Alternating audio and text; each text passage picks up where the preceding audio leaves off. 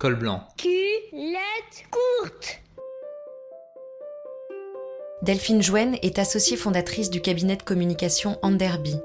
Entre l'enfant et la femme qu'elle est devenue, on découvre la passion pour la culture, le goût de l'effort, mais aussi la capacité à saisir sa chance.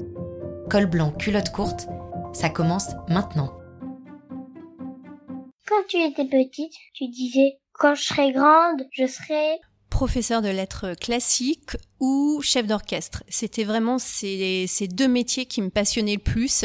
D'un point de vue peut-être très égoïste, euh, cette possibilité de continuer à apprendre et à s'enrichir d'un point de vue culturel, d'un point de vue littérature, mais aussi cette possibilité de pouvoir transmettre, soit transmettre un savoir avec euh, des élèves en tant qu'enseignante, soit transmettre une émotion en tant que chef d'orchestre.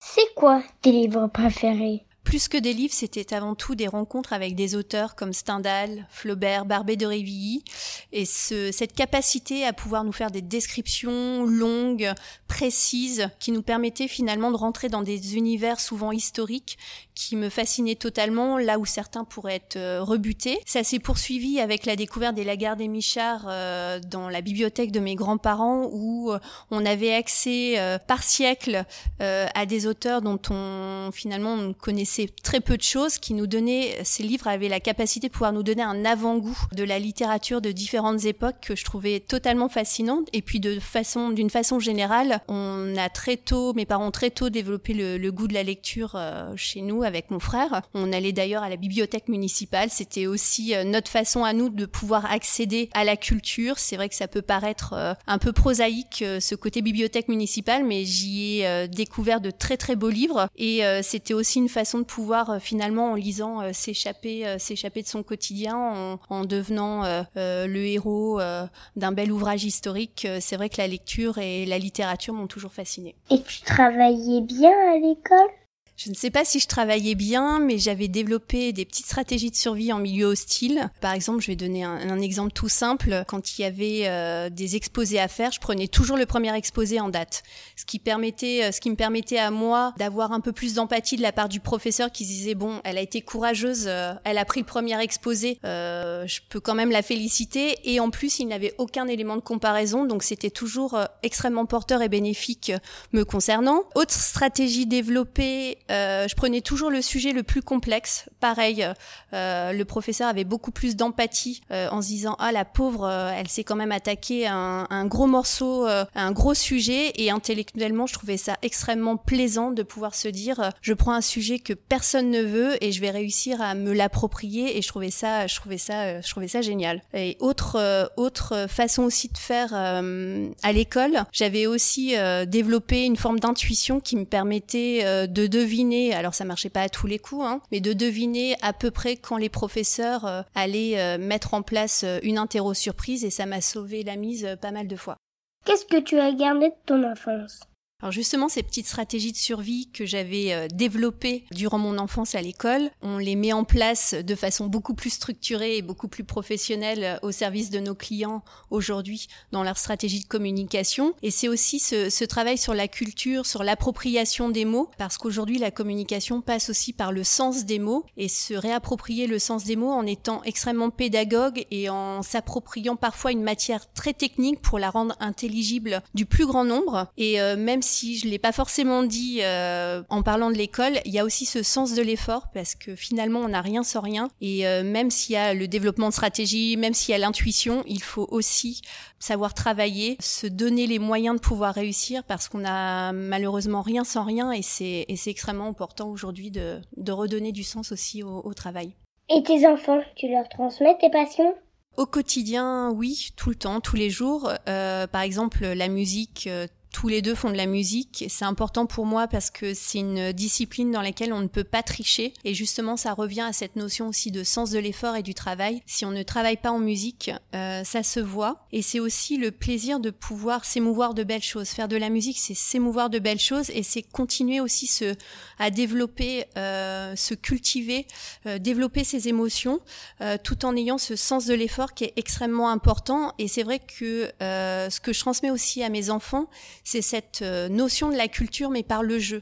Je suis persuadée qu'en fait, euh, ils peuvent apprendre énormément de choses en jouant, en s'amusant et sans forcément se rendre compte qu'ils sont en train de développer un bagage culturel solide. Euh, ça passe aussi par justement euh, travailler les synonymes, leur parler avec différents mots pour que petit à petit, ils développent des compétences, des savoir-faire, leur donner des informations culturelles, historiques.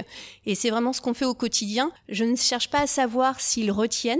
Je me dis que sur euh, la masse d'informations que je leur donne, une partie euh, restera ancrée en eux et ça leur permettra aussi d'avoir un bagage culturel solide qui est pour moi la clé euh, du succès pour la suite. Et tes enfants, tu leur dis quoi?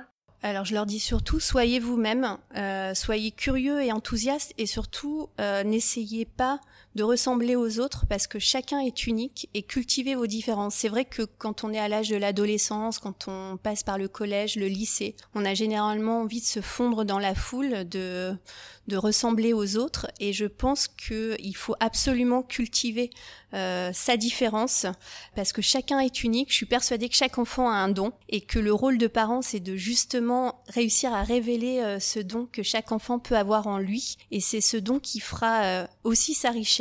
Donc c'est leurs différences qui feront leur richesse.